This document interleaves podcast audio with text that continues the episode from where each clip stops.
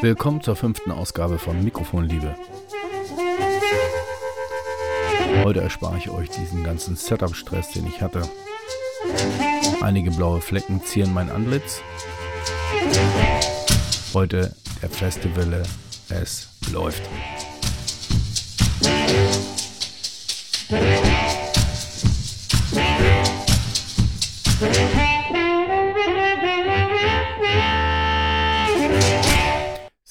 Was machen wir heute? Ich habe immer noch kein Konzept, das gehört dazu, das kennt ihr schon. Ähm, ich habe die Tage im TikTok ist mir mal so ein Quarks ähm, Video reingespült worden und da ging es um Mythen. Da ging es um Honig und äh, welche Mythen uns die Industrie so im Laufe der Jahre ähm, so eingespült hat um Produkte zu kaufen und Produkte toll zu finden. Und weil es ja nicht nur die Industrie gibt, die uns Mythen und Geschichten erzählt, um unser Verhalten anzupassen, ähm, habe ich mich mal um Mythen bemüht und habe mir im Internet auf einer wunderbaren Seite sagen.at ein paar ganz herrliche Geschichten gefunden. Machen wir uns das etwas gemütlich und zünden den Kamin an.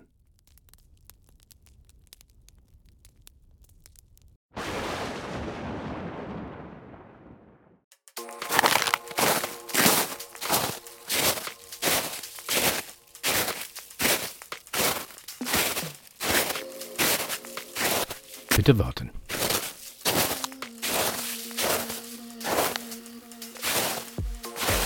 Bitte warten.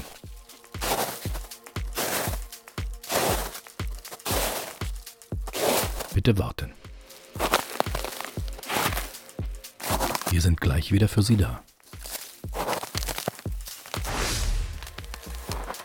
So, da bin ich wieder.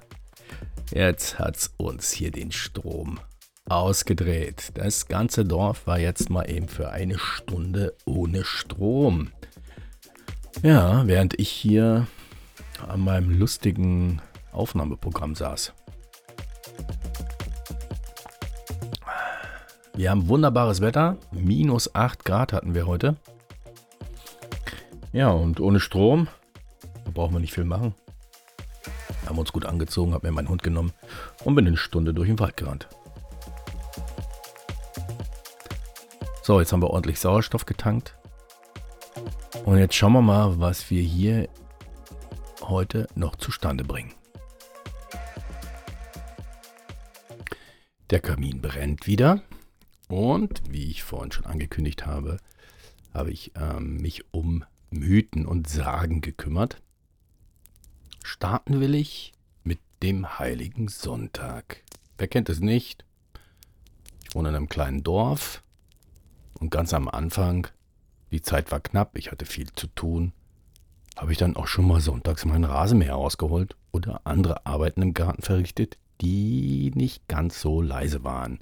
Ich dachte mir, wenn der Bauer am Sonntag mit seinem Bulldog über das Feld fahren kann, dann wird wohl mein Rasenmäher gar nicht so schlimm sein. Ja, das ist dann doch in so einem kleinen bayerischen Dorf etwas anders. Bei einer nächsten Gelegenheit auf einem Geburtstag in der Nachbarschaft hat mich dann auch mal eine ältere Dame so mit dem Ellbogen angestupst und hat gesagt, du, ich habe gehört, dass du manchmal sonntags Rasen mähst. Stimmt das? So, ja, klar. Ich habe halt viel zu tun und wenn ich in der Arbeit bin, geht das nicht und manchmal bleibt mir halt einfach nur der Sonntag. Und die nette ältere Dame sagte dann, du, pass mal auf. Das geht hier nicht. Ab sofort wirst du am Tag des Herrn eine Pause machen. Auch dir wird es gut tun. Ja, und damit kommen wir zur ersten Geschichte, dem heiligen Sonntag. Der heilige Sonntag. Zu Kindstadt in Franken pflegte eine Spinnerin des Sonntags über zu spinnen und zwang auch ihre Mägde dazu. Einsten deuchte sie miteinander, es ginge Feuer aus ihren Spinnrocken, täte ihnen aber weiter kein Leid. Den folgenden Sonntag kam das Feuer wahrhaftig in den Rocken, wurde doch wieder gelöscht. Weil sie's aber nicht achtete, ging den dritten Sonntag das ganze Haus an vom Flachs und verbrannte die Frau mit zwei Kindern. Aber durch Gottes Gnade wurde ein kleines Kind in der Wiege erhalten, dass ihm kein Leid geschah. Man sagt auch, einem Bauer, der sonntags in die Mühle ging, sein Getreide zu mahlen, sei es zu Asche geworden, einem anderen Scheuer und Korn abgebrannt. Einer wollte auf den heiligen Tag pflügen und die Pflugschar mit einem Eisen scheuern. Das Eisen wuchs ihm an der Hand und musste es zwei Jahr in großem Schmerz tragen, bis ihn Gott nach vielem günstigen Gebet von der Plage erledigte. Deutsche sagen Jakob Grimm, Wilhelm Grimm, Kassel 1816. Ja, also auch früher wusste man, die Leute zu erziehen. Der Sonntag war heilig und wer nicht genug kriegen konnte, der hatte Furchtbares zu erwarten. Nun bin ich als Atheist nicht besonders gottesfürchtig, aber ich mag meine Nachbarn. Und seit dem freundlichen Hinweis der älteren Dame haben nun auch meine katholischen Nachbarn ihre Ruhe vor mir. Der Teufelsfelsen. Die Fichtelberger erzählen, es habe der Satan den Herrn Christus auf den Kösseinfelsen geführt und ihm die Reiche der Welt gezeigt, auch alle zu schenken verheißen, wenn er ihn anbeten wolle, außer den Dörfern N und R nicht, welche sein Leib geding.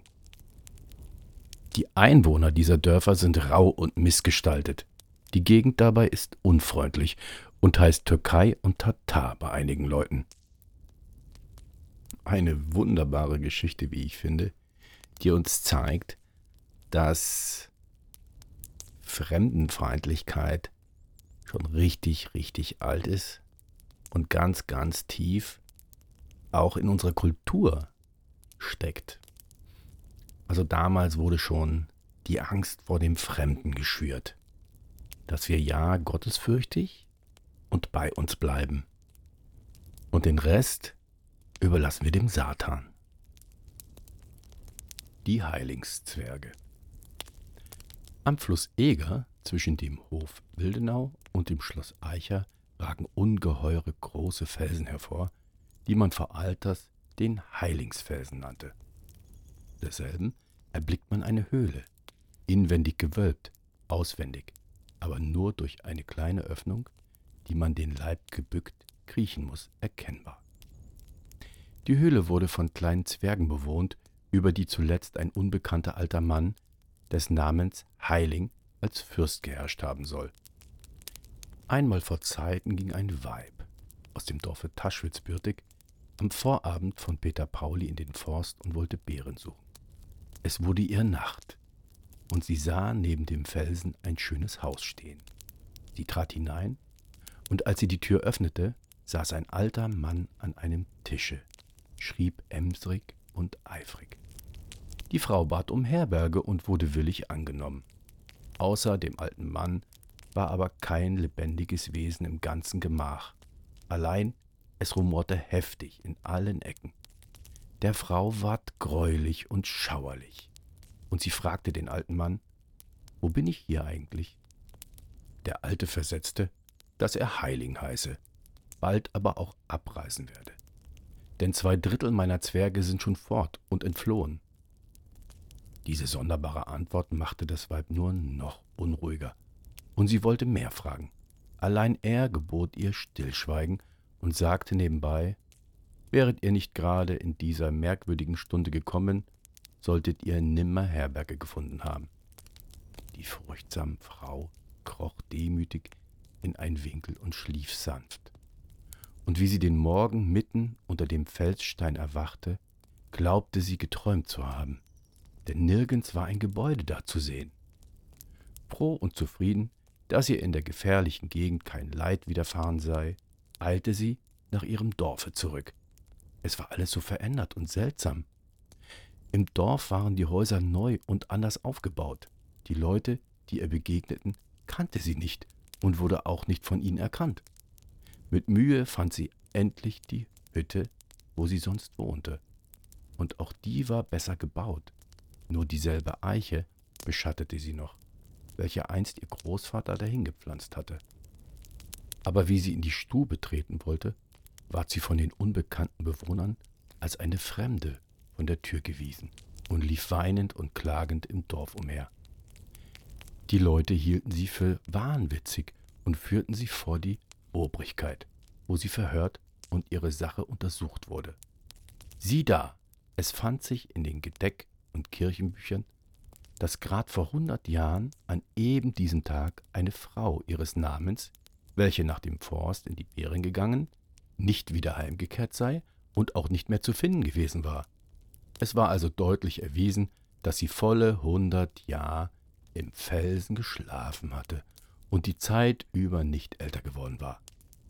Sie lebte nun ihre übrigen Jahre ruhig und sorgenlos und wurde von der ganzen Gemeinde anständig gepflegt, zum Lohn für die Zauberei, die sie hatte erdulden müssen. Nun, hier haben wir eine Geschichte, die uns eigentlich überhaupt gar keine Angst macht, ja. Ähm, wir landen irgendwo, wo es richtig skurril ist schlafen ein und verschlafen die ganze schwere Zeit und wachen in der Zukunft auf. Und das Beste an der Zukunft, sie kümmern sich um uns. Und wir leben zufrieden, ohne dass wir Bären sammeln müssen. Und die anderen kümmern sich um uns. Das kann einen natürlich auch so ein bisschen beruhigen und zuversichtlich sein, für den Zauber, der uns irgendwann irgendwo erwartet, auch wenn es uns in diesem Augenblick noch so mulmig wird. Eine wunderschöne Geschichte, die den Leuten den Geiz austreiben soll. Der schwarze Hund.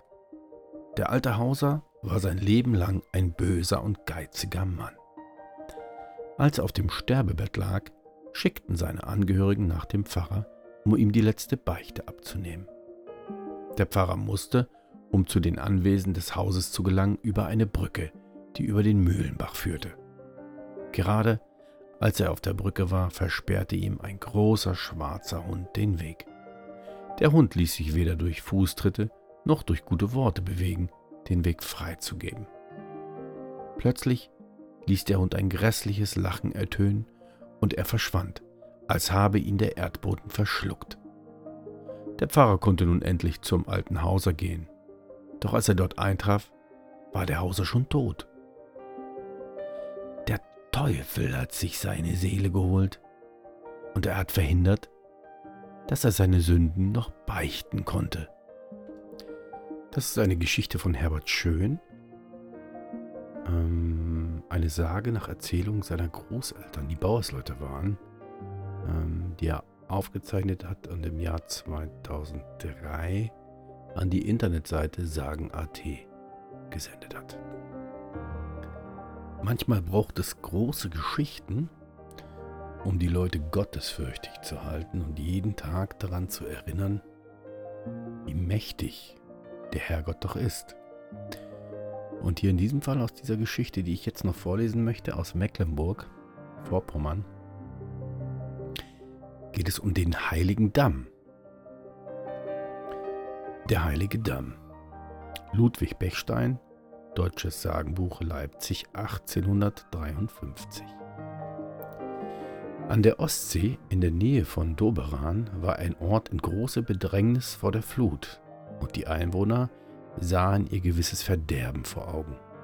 Mit jedem Tag entführte die Flut ein Stück vom Lande.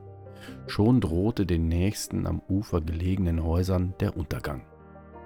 Da wurden im ganzen Mecklenburger Lande Betstunden angeordnet. Und das Flehen und Schreien eines ganzen Landes fand Gnade vor dem Herrn. Zum letzten Male hatten sich mit Furcht und Zagen die Bewohner zum Schlummer niedergelegt, und viele fanden ihn nicht, denn die See rauschte gewaltig und ging hohl, und der Boden erzitterte, und es zuckten Blitze über die Meereswogen. Dann wurde es stiller, und der Mond trat hinter Wolken hervor, und da schauten manche vom Stande ängstlich hinaus. Da lag etwas Großes, Dunkles im Wasser, und manche meinten, es sei der Kraken, der seinen inselgleichen Rücken aus der Flut hebe. Und als der Tag kam, siehe, so verlief sich das Wasser mehr und mehr vom Strande, und vor den Blicken der erstaunten Bewohner lag eine hohe Düne wie ein Wall und fester Damm. Der war auf das Gebet des Landes in einer Nacht entstanden durch die göttliche Hilfe, und alles Volk lobte Gott. Und sie nannten den Damm den heiligen Damm und konnten ihn nicht ohne Dank und Verehrung erblicken. Nun ist die Geschichte zum heiligen Damm in Vergessenheit geraten und damit auch die Verehrung zur göttlichen Hilfe. Zum Schluss der heutigen Ausgabe gibt es noch eine bayerische Neujahrsgeschichte über den Aberglauben. Die wilden Reiter. Es war Neujahrstag, ein paar junge Burschen sitzen im Gasthaus des kleinen Dorfes und unterhalten sich über den Aberglauben, der immer noch in den meisten Köpfen spukt. Der Sohn des Sägewerkbesitzers war derjenige, der am wenigsten daran glaubte. Er sagte so ein Schmarrn in der Nacht, zu Heilig Drei König werde es bestimmt keine wilden Reiter geben. Ein alter Mann hatte nämlich behauptet, wenn in der Nacht vom 5. auf den 6. Januar um Mitternacht ein Mensch draußen auf dem Feld ist, kann er die wilden Reiter hören. Sie jagen auf unsichtbaren Pferden durch die Luft und schreien. Was höher als ein Maulwurfhügel ist, nehmen wir mit. Es ist schon so mancher, der es nicht glauben wollte, verschwunden. Der Sohn des Sägewerkbesitzers und seine drei Freunde fanden so etwas lächerlich und meinten spöttisch, wir beweisen es euch, es gibt keine wilden Reiter. Als dann der 5. Januar kam, gingen die vier jungen Männer hinaus aufs Feld. Der Wind heulte und trieb kleine Schneeflocken vor sich her. Keiner sprach ein Wort. Es war zehn Minuten vor Mitternacht, als sie die höchste Stelle erreichten. Plötzlich sagte einer, dem es noch nicht ganz geheuer war, ich gehe zurück, mir ist es viel zu kalt, ich warte im Gasthof auf das sagte auch ein weiterer, und so eilten sie zurück ins Dorf.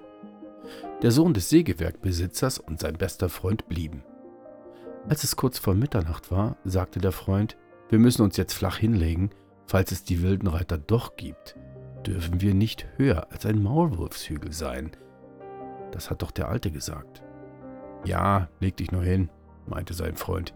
Ich gehe noch ein paar Meter weiter, wo es am höchsten ist. Der andere legte sich dort, wo er stand, flach auf die Erde. Sicher ist sicher, dachte er sich und sah seinem Freund noch hinterher.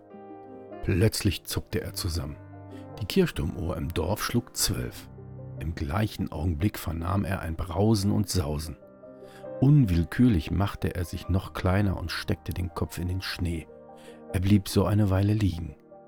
Als er wieder seinen Kopf erhob, hörte er nur noch das leise Säuseln des Windes. Von seinem Freund war nichts zu sehen. Er rief seinen Namen vergebens. Schließlich ging er den Spuren nach, die sein Freund im Schnee hinterlassen hat. Doch plötzlich hörte diese auf. Er rief noch einige Zeit seinen Namen, aber es war vergebens. Der Freund war verschwunden. Eine schreckliche Angst überkam ihn und er lief so schnell er konnte ins Dorf zurück. Mit lautem Geschrei wurde er dort empfangen und jeder wollte wissen, was geschehen sei. Er erzählte aufgeregt, dass sein Freund spurlos verschwunden ist. Erst glaubten die Leute, er mache Spaß, aber dann erkannten sie seine Angst und glaubten ihm. Mit Lampen ausgerüstet gingen sie den Hügel hinauf, den Fußspuren nach, aber die Spuren hörten abrupt auf. Der Sohn des Sägewerkbesitzers war verschwunden. Als der Sommer und der Bursche noch immer nicht kam, setzte der Vater eine hohe Belohnung aus für diejenigen, die etwas über den Verbleib des Sohnes sagen konnten. Doch alles war vergebens. So verging ein Jahr und am 1. Januar wurde im Wirtshaus wieder heftig diskutiert, was damals gewesen sein könnte. In der Nacht, als der verschwunden war, hielten alle Leute eine Schweigeminute ein. Sie hörten laut die Kirchglocken. Die zwölfte Stunde schlug. Plötzlich wurde die Tür aufgerissen und der verschwundene junge Mann stand vor ihnen. Aber wie sah der aus? Schneeweißes Haar hing ihm lang von der Schulter. Seine Augen waren gerötet und blickten wirr in den Raum. Er konnte kein Wort sprechen. Der Vater musste ihn in eine Heilanstalt einweisen lassen, wo er noch lange lebte. Aber kein Mensch erfuhr je, wo er das ganze Jahr über gewesen ist und ob ihn wirklich die wilden Reiter mitgenommen hatten. Ja, und damit bleibt es jetzt offen, was es mit dem Aberglauben auf sich hat. Für den einen oder anderen wird es wahrscheinlich sicherer sein, sich an den ein oder anderen Aberglauben zu halten. So, das war Ausgabe 5 der Mikrofonliebe. Äh, ich habe ganz viel Spaß mit diesen Texten gehabt. Äh, wollte eigentlich äh, pünktlich zu Weihnachten fertig sein mit der Ausgabe. Das ist mir nicht gelungen. Ich wünsche euch trotzdem noch frohe Weihnachten und einen ruhigen Rutsch ins neue Jahr 2022.